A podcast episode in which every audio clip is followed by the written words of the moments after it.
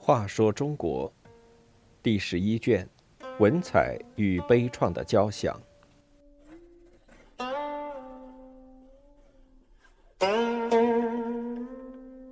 十以文得官，旧主以文失国，旧臣却凭美文在新朝步步高升。李煜满腹文章，但既不能保国救亡，也不能解忧保身。而他的大臣却凭博识文学，在新朝步步高升。张继年少时便以博学闻名，举止风流倜傥，文章清丽，谈起玄机禅理更无人可及，是一个典型的江南才子。李煜非常赏识他，皇室与深宫开宴，往往只有张继一个外臣。得参与其中，但他人品卑琐，为正直的士大夫所不齿。当他还是举人时，常去拜见显贵张弼，为了套近乎，名帖上总是谦恭的自称从表侄孙。可当他中了进士之后，辈分便升高为侄子，待升了官，又变成弟。等到成了李煜的亲信之后，便和张弼断绝亲戚关系，板起面孔，对他颐指气使，和其他小官一样看待了。因此，张弼对他恨之入骨。当金陵被围时，他劝李煜抵抗到底，并和另一宰相陈桥相约，城破时自杀殉国。城破之日，陈桥对李煜说。今日国亡，我身为宰相，无力救国，请施于极刑，以谢国人。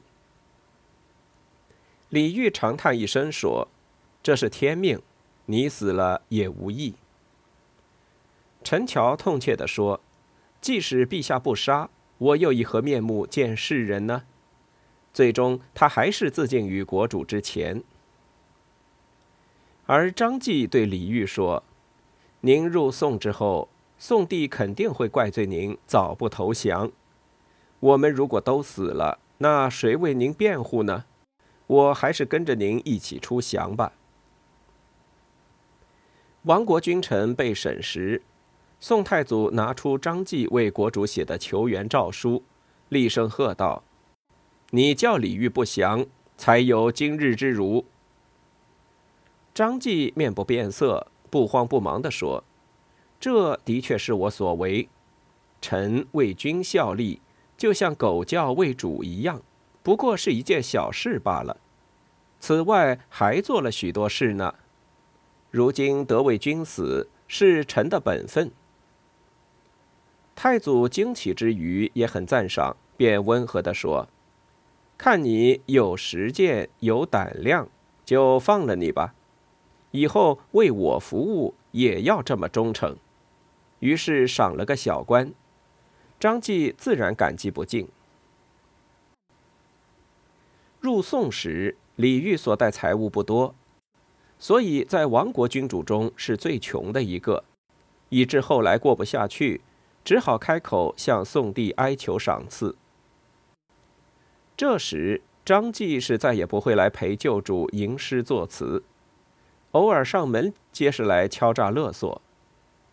昔日的爱卿已是新朝大臣，李煜不敢不给，把自己正在用的白金制的洗脸盆都拿了出来。